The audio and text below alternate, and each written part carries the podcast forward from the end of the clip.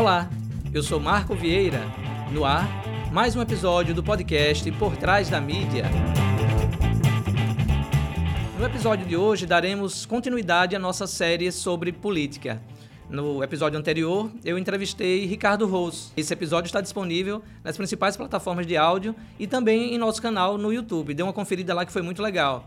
E hoje tenho o prazer de receber aqui no estúdio o senador Alessandro Vieira. O senador também é candidato ao governo do estado de Sergipe. Senador, muito obrigado pela sua participação aqui em nosso podcast. Muito obrigado pelo espaço, pelo convite. Um prazer estar com vocês. E eu vou começar fazendo a minha primeira pergunta, que aqui assim chegou já já é sabatinado, né? É, a gente é, tem diversas essa coisa da, da ideologia, de posicionamentos de esquerda, de direita, de centro, enfim, extremismo de, da, de uma ponta à outra, né? Eu queria saber do senhor, é, é, a política brasileira é muito complexa para alguém se intitular somente de direita ou de esquerda? É, são, são definições políticas, é, na minha visão, bastante defasadas. Né? É muito mais interessante, é como eu tento trabalhar, você se dedicar a pautas, né? discutir projeto por projeto, ideia por ideia, tentando fazer aquilo que mais funciona para a população.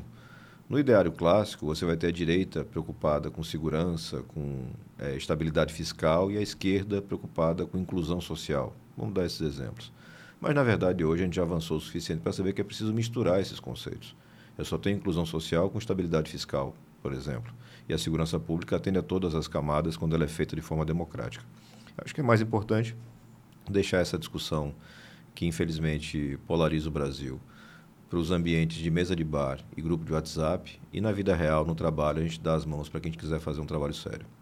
É porque realmente, é, como eu falei, é muito complexo, né? Não tem como você se definir, acredito eu, não fiz a pergunta, mas essa é a minha opinião agora, é, de definir só por um desses termos, né? Porque você, em algum momento, quem está lá no Congresso, pelos acompanhamentos que eu faço da mídia e também do, do, do, posicionamento de alguns políticos, assim como, como o senhor, que em algum momento vai ter que votar junto com a esquerda ou com a claro. direita em defesa dessas, dessas questões que são mais importantes para a população. Né?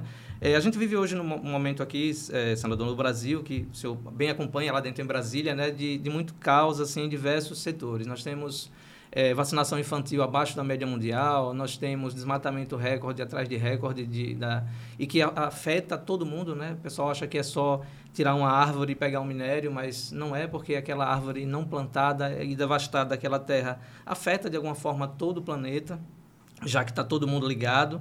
Nós temos um movimento no Congresso também de, de maus políticos que tenta legalizar o que é ilegal também.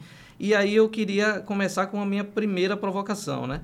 É, o senhor afirmou em uma entrevista à Globo News em 2021, né, que tinha se arrependido de ter votado em, em Bolsonaro, né? E há pouco o senhor falou sobre essa questão do, do que diverge, né, da esquerda para a direita.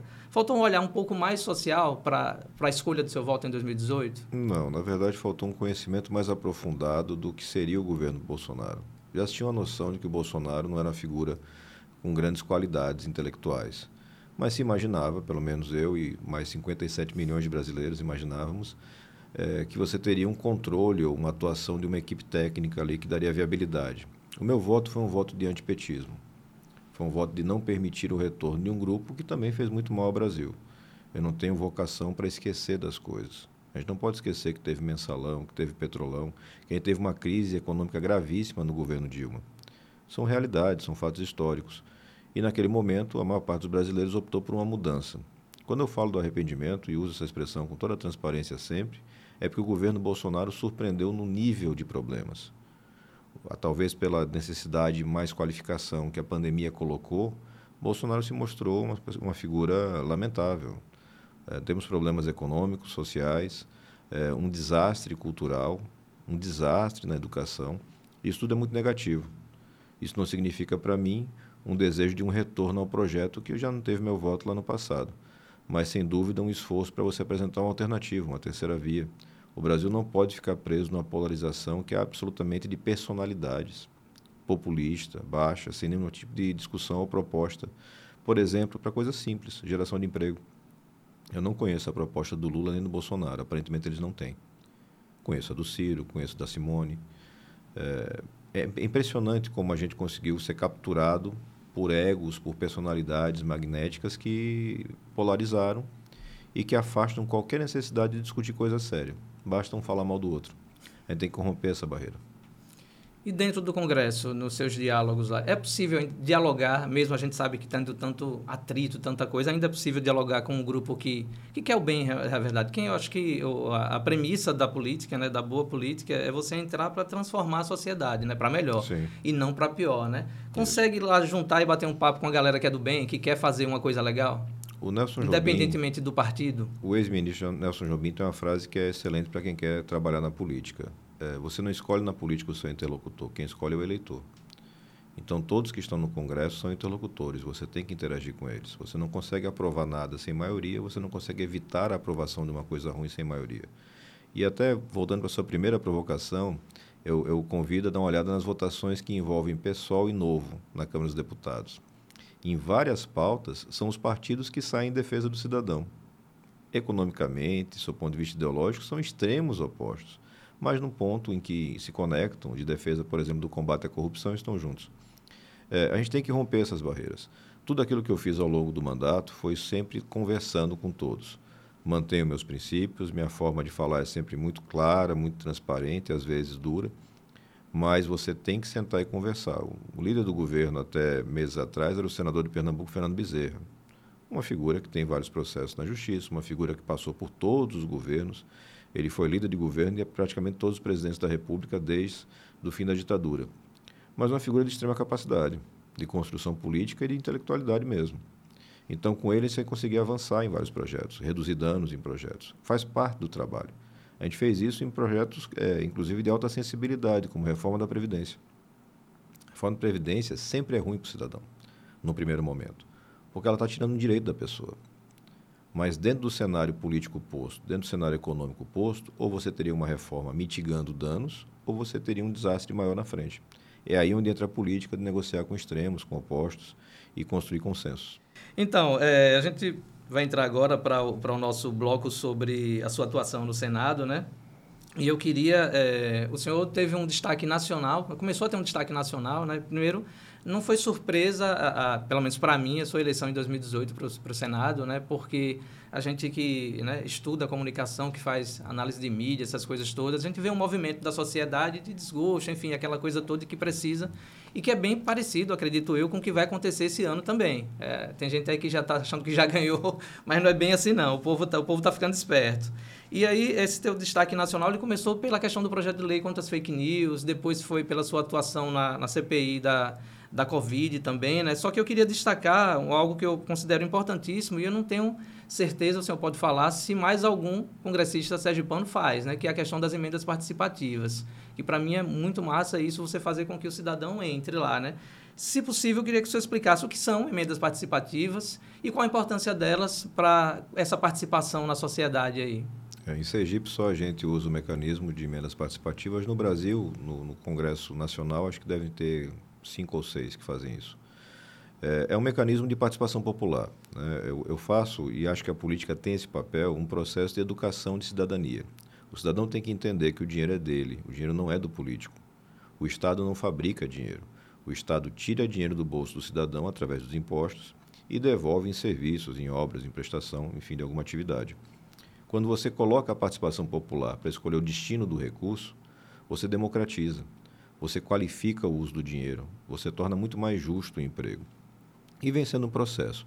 A cada ano que a gente fez os editais, e o formato é muito simples, as pessoas têm um espaço de tempo para apresentar suas ideias, prefeituras, ONGs, cidadãos da sociedade civil organizada ou não, tem um filtro técnico nosso para saber o que é viável, tem coisas que são de valor absolutamente incompatível com as emendas parlamentares, tem outras coisas que são inexequíveis, a gente tira, mas é um percentual pequeno, os projetos em, em regra chegam bons, e aí devolve para votação popular por faixas. Então, Aracaju não vai concorrer com amparo.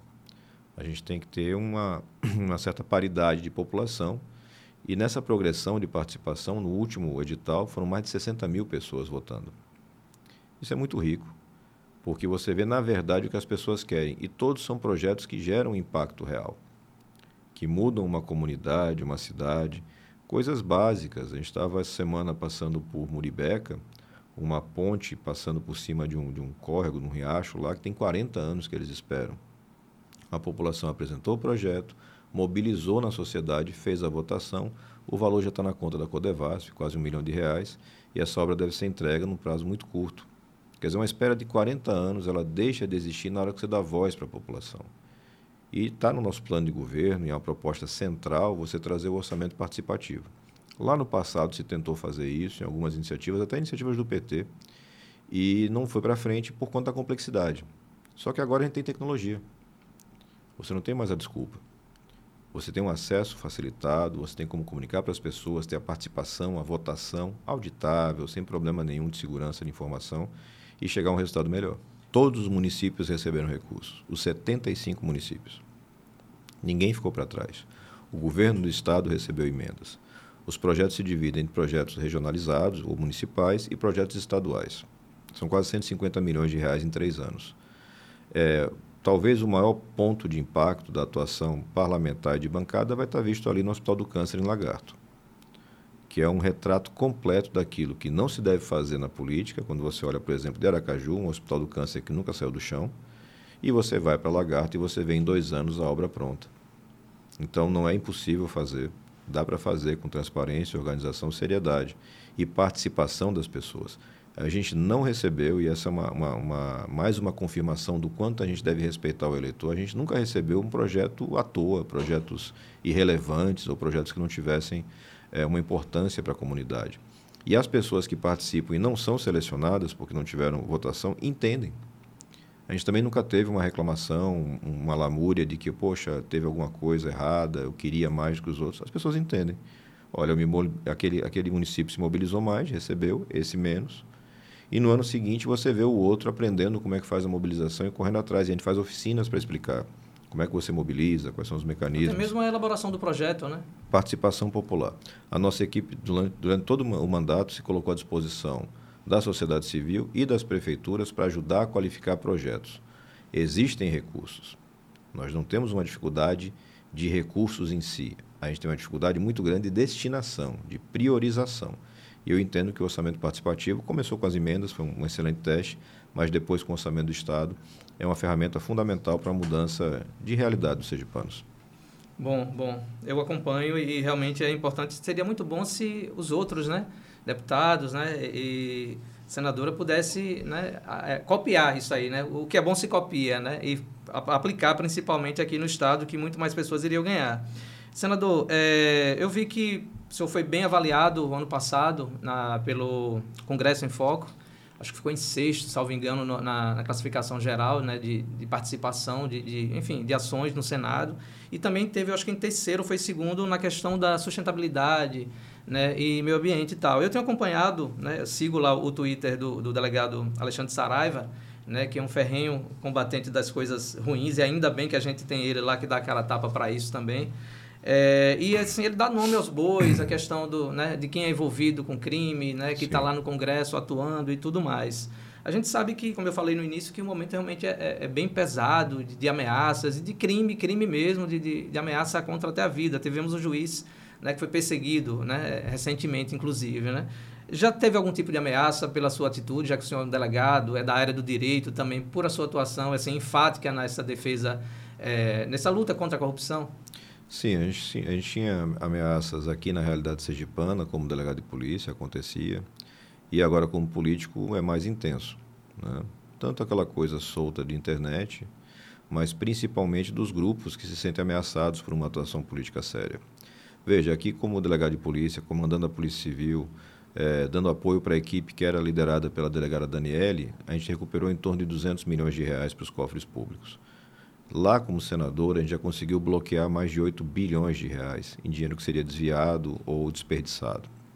Só numa licitação, para você ter uma ideia, só na licitação de ônibus escolares, uma intervenção nossa fez com que o preço caísse em 24 horas em meio bilhão de reais. Então, quem perde um lucro, uma propina de meio bilhão de reais, normalmente não fica, não fica contente, muito né? feliz. Normalmente não. Mas é a coisa da missão e da necessidade. A gente tem que enfrentar isso. Se a gente não enfrentar isso, a gente não muda nada. A gente só muda a fachada. A gente muda a carinha que vai estar fazendo ali o discurso. Mas por trás existe todo um sistema que a gente tem que enfrentar para ter uma mudança verdadeira no Brasil e aqui em Sergipe. A realidade é a mesma, só muda a escala.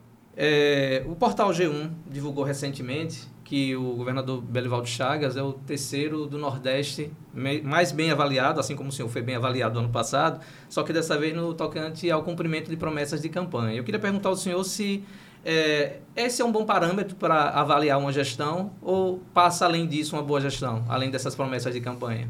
Não, boa gestão ela tem que ter vários indicadores transparentes e claros para a população ir acompanhando a todo instante. Você não pode ter simplesmente uma matéria de jornal que não tem necessariamente o conteúdo e o acesso aos dados. Sergipe é o estado menos transparente do Brasil, um dos mais. Acho que deve ser o 25º pior no ranking, para ser justo e correto. Belivaldo, de 27 promessas, cumpriu 13. As 13 não são completamente, várias delas parcialmente. Isso não é um resultado que a pessoa possa bater é, no peito e ficar orgulhoso. diverge com o que eles apontam aqui, né? de acordo com o G1, né? no jornalismo a gente sempre tem que apontar a, claro. fonte, né? de acordo com o G1, foram 70% de, é, que ele já aprovou no eles caso contam de... Eles contam um parcialmente cumprido, que a gente está aqui em Sergipe vê que não tem nada disso. Né? Meia ponte não rola, né? Não, tem que ser a ponte não, completa, eu não, né? Não conheço um meio atendimento, meia inclusão social, isso aí não existe. E o que o senhor pretende, né, como pré-candidato a governador, né, caso seja eleito futuramente, assim, de, de medidas realmente eficazes que possam trazer um desenvolvimento para o nosso Estado? A gente defende, antes de qualquer coisa, um choque de honestidade em Sergipe. Você tem que dar transparência total para as coisas, confiar na população para que ela, tendo acesso aos dados, colabore na construção. O que a gente vê hoje em Sergipe é uma casta, é a mesma elite que está aí há 20, 25 anos.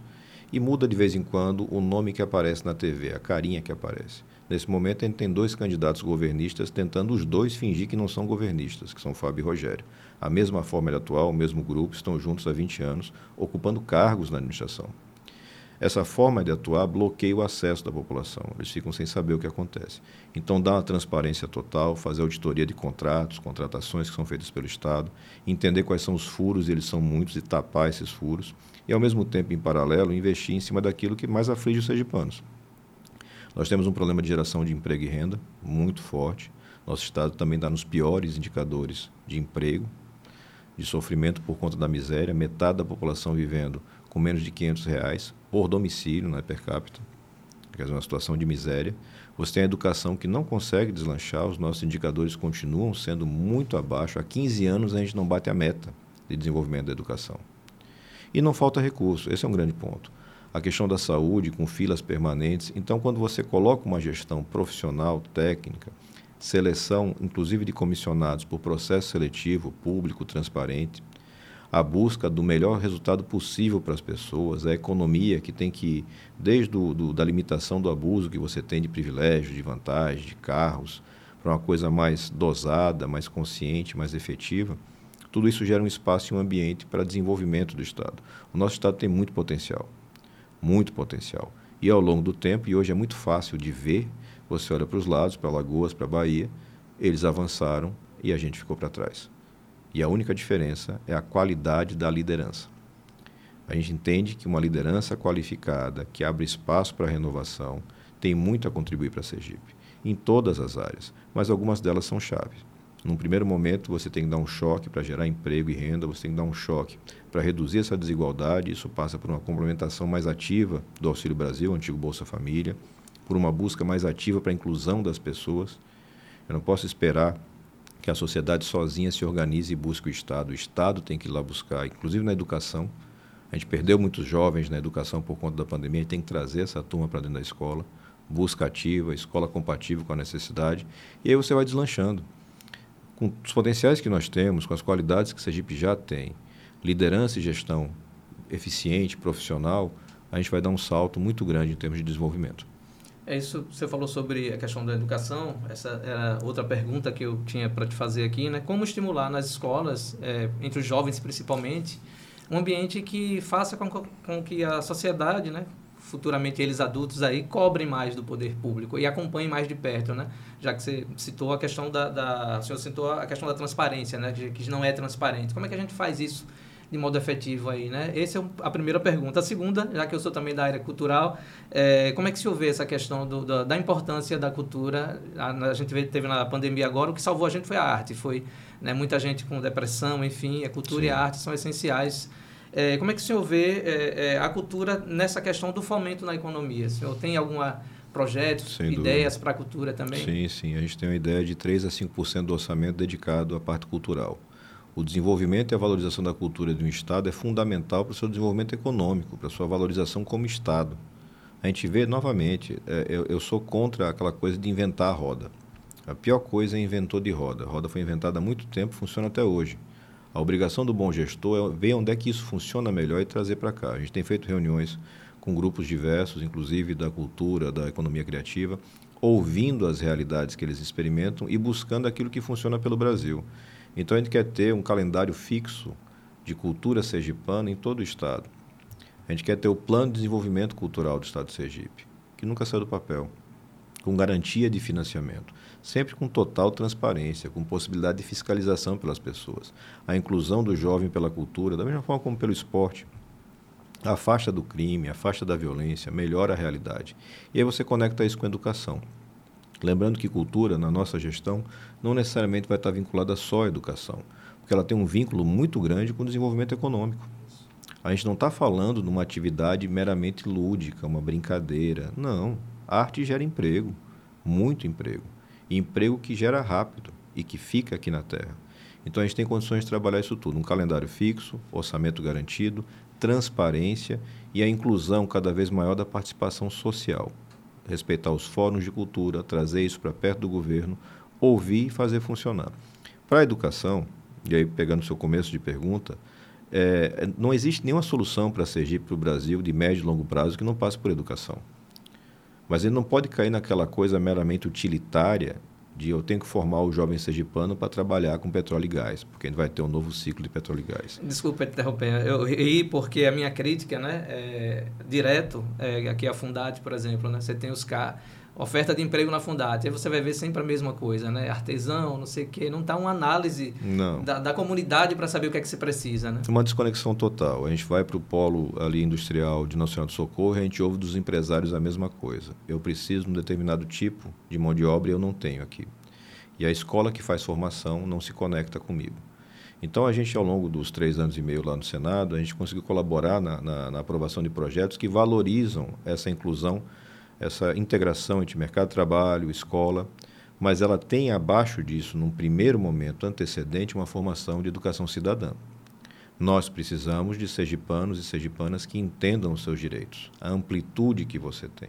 Em todo evento que eu vou numa escola, e em cada fala que eu faço, é difícil encontrar uma entrevista minha que não tenha algumas frases-chave. O dinheiro é do povo, não é do político. A sua participação é essencial. O seu voto a cada quatro anos escolhe destinos. A gente tem que levar essa informação. E quais são as ferramentas que você tem para isso? Porque existem ferramentas jurídicas, sociais, para você mobilizar. Muitas vezes você reúne numa sala, numa escola grande, e você escuta aquele monte de reclamação, o esgoto está passando na porta, não tem a merendeira e tudo mais. E quando acaba ali, você faz quase que uma brincadeira. Diz, olha, somando a quantidade de pessoas que eu tenho aqui, vocês elegem um vereador na cidade de vocês. Só com o que tem aqui na sala. E esse vereador vai defender justamente a pauta que vocês colocam, a proximidade do político com o cidadão. Então, essa educação política de cidadania é, é fundamental. Sem questão de esquerda e direita, você tem que apresentar os conceitos, porque todo jovem precisa ter acesso aos conceitos para entender. Conceitos básicos de responsabilidade fiscal, de educação financeira. Isso é construção no ser humano melhor. Pegar o que há de bom em cada um e aplicar, né? O que funciona pelo mundo afora. O que funciona aqui mesmo no Brasil. Por que, que, o estado de Goiás conseguiu, num lapso de três anos, sair das últimas posições para as primeiras no IDEB? O que, aconteceu lá? O que está acontecendo no Piauí, que vem melhorando exponencialmente seus resultados? Aqui em Sergipe, Itabaianinha. O que está sendo feito lá que a gente pode replicar para toda a rede? Por que, que o Ateneu tem uma formação cidadã extraordinária? É a água que eles tomam lá? Não é, são bons profissionais com boas práticas e essas práticas podem ter escala, elas podem ser ampliadas. Agora, você precisa ter humildade de ouvir quem trabalha. Você não pode querer parir notícias ou ideias da sua cabeça. Aí ninguém funciona. E a gente está fazendo um trabalho de construção que não é de agora. A gente sempre trabalhou com muita integração, ouvindo muito bons especialistas de dentro e de fora do Brasil. E agora a gente quer colocar isso em prática num plano de governo. Bom, desejo sorte né, para todos que, que passam por aqui também né, e que é, o senhor realmente consiga continuar implementando aí as suas ideias. É, eu costumo dizer que, que a gente boa e gente ruim em todos os lugares, né? Na política também tem, as pessoas não podem perder a esperança. E em todos os partidos. Isso e, é muito importante. Isso. Assim a gente vê com muita clareza políticos antigos, de categoria ou de, ou de característica conservadora, Espiridião a mim, Santa Catarina. e outros de esquerda, progressista, também antigos, como Paulo Paim, do Rio Grande do Sul. E na hora que é preciso sentar e construir para o Brasil, esses caras sentam e constroem. O que a gente não pode colocar no poder é gente desonesta, gente desqualificada, porque daí você não tem como fazer resultado. Você não faz um bolo em casa, você colocar uma pessoa desonesta e desqualificada. Ela vai roubar o ovo e a farinha, ou ela não vai fazer a mistura correta. Então é muito básico isso. A gente tem que levar para o cidadão essa compreensão. Você jamais contrataria para trabalhar para você na sua casa um ladrão, mas eventualmente você vota no ladrão. Tem que mudar essa, essa cabeça. Essa é, educação, né? Tudo Sim. passa pela educação, como o senhor citou também. Só para finalizar, senador, é, é, bem rápido aqui, porque podcast não pode ser muito claro. demorado, senão a galera fica agoniada e vai-se embora, né? E a gente não consegue segurar a audiência. O podcast Por Trás da Mídia tem atividade tem dois anos, é uma ideia minha, né? Eu sou jornalista de formação, formação e percebi que faltava um espaço independente para que a gente fosse é, mais plural, abordasse temas. Aqui a gente já falou sobre puerpério, falamos sobre descriminalização da maconha, que eu sei que a galera conservadora é contra, né? mas eu acho que é importante discutir isso. Trouxemos é, um coronel reformado da Polícia Militar para a gente falar sobre segurança pública também e uma professora de criminologia, esqueci o nome dela agora, foi muito massa essa série também. Recentemente tivemos duas matérias classificadas para o Prêmio Sebrae de Jornalismo, uma matéria sobre empreendedorismo feminino e outra sobre a pesca no Brasil. Então, aqui eu tenho a liberdade para falar sobre o que eu quiser, trazer Ótimo. quem eu quero, né, e sem ninguém me podar. Né? Então, a galera me conhece mais aqui de Sergipe, mais pela área da fotografia, mas eu sou jornalista de formação, escrevo. Enfim, lancei livro em 2019, fui assessor do atual governador até 2020 quando vi também que eu disse, olha, pô, não, não dá para ficar indignado com o que está acontecendo no país e sem dar cara a tapa. Isso. E aí larguei o emprego, agradeci e fui me pré-candidatar a vereador. Para Aracaju. Bom, muito bom. Tive 280 votos, 279 Ótimo. votos, né? Recebi 2 mil reais do meu partido para fazer minha campanha. Foi o que abriu as portas e eu fui lá fazer, tá? Hoje eu estou na rede é, e contente com o papo que eu tenho tido com a galera é, lá. É um né? partido né? então, de gente honesta aí. É, eu acho eu que não posso deixar de. A gente, como cidadão, não pode deixar de ter essa atuação política também e manifestar Sim. as coisas que a gente acredita, né? É, só para finalizar, tem muita gente com medo aí de ter um rompimento aí democrático, um golpe de fato, caso Bolsonaro, junto com parte das Forças Armadas, das Forças Armadas, é, consigam, né? É, tem gente temerosa e tem gente achando que é muita falácia. Qual é a opinião do senhor em relação a isso? Se não estiver enganado, foi lá em meados de 2019, eu escrevi um artigo para o Correio Brasiliense, se não estiver enganado, e eu falava que a gente tem sim um risco institucional, não de um golpe militar tradicional, mas de um golpe miliciano. Isso é uma realidade que naquela época já despontava, e pouca gente falava, e que hoje está muito próxima da nossa visão. A gente está vendo os movimentos, os ataques às instituições, os questionamentos totalmente descabidos às instituições, especialmente da Justiça Eleitoral. A Justiça tem vários problemas. Eu sou autor da, do pedido da CPI da Lava Toga, lá no começo de 2019, porque eu identifico com muita clareza que existem muitos problemas. Mas não existe nenhum indício, nenhum indicativo de fraude eleitoral significativa no Brasil. Isso nunca, nunca aconteceu nos últimos 20 anos. E você começa um processo, e que já aconteceu em outros países, de erosão da confiança das pessoas na democracia. Isso é muito perigoso. A gente tem que ter um enfrentamento constante disso, ter clareza com essa situação. O Brasil é um país democrático, ainda que tenha muita desigualdade e muitos defeitos, e preservar essa democracia é essencial. Porque sem a democracia a gente fica muito mais longe de resolver nossos problemas. Ditadura nunca resolveu o problema de ninguém a não ser da família do ditador. E basta ir para a história, você vai ver isso. Então, sim, eu vejo risco de ruptura institucional, de uma tentativa de ruptura não estão postas as condições para a concretização da ruptura, ou seja, uma tentativa de golpe não vai resultar numa tomada de poder, mas vai resultar em transtorno, vai resultar em morte, vai resultar em confronto, vai resultar em agravamento dessa ruptura entre brasileiros, que é extremamente negativa. Então, as pessoas têm que ter maturidade de buscar boa informação, entender o que está acontecendo no seu país, no seu estado, para que se possa tomar posições concretas na urna. As respostas devem ser dadas no momento da votação.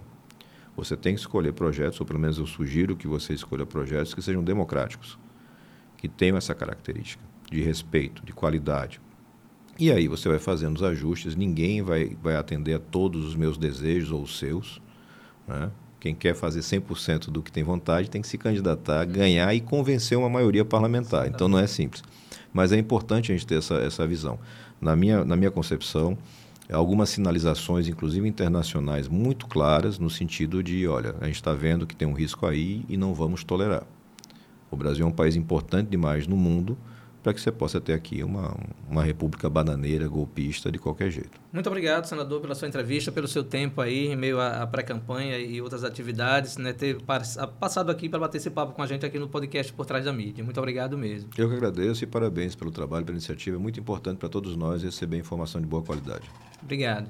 Para você que nos acompanha ao longo desses dois anos, fica, fica a nossa gratidão. A gente aqui não recebe patrocínio, somos, né, a gente se mantém através de financiamento coletivo. Temos lá um projeto no Catarse, então, para você que ainda não contribui, por favor, apareça lá. A partir de 10 reais, qualquer valor, você pode é, nos ajudar. E a cada três meses, para quem doa a partir de 20 reais, recebe uma canequinha personalizada com uma das nossas capas. Aqui a gente já falou sobre puerpério, sobre o amor que os seres humanos sentem por seus pets. Fizemos séries sobre insegurança alimentar, sobre segurança pública, tem muito conteúdo de qualidade. Eu espero você no próximo episódio. Ah, não posso esquecer, dê aquela força curtindo, compartilhando essa entrevista com o senador, as outras também que tem lá. Tem tanto nas plataformas de áudio, né? Spotify, Amazon, enfim, todas. E também no canal no YouTube. Procure aí o podcast Por Trás da Mídia. No Instagram estamos com o arroba podcast Por Trás da Mídia.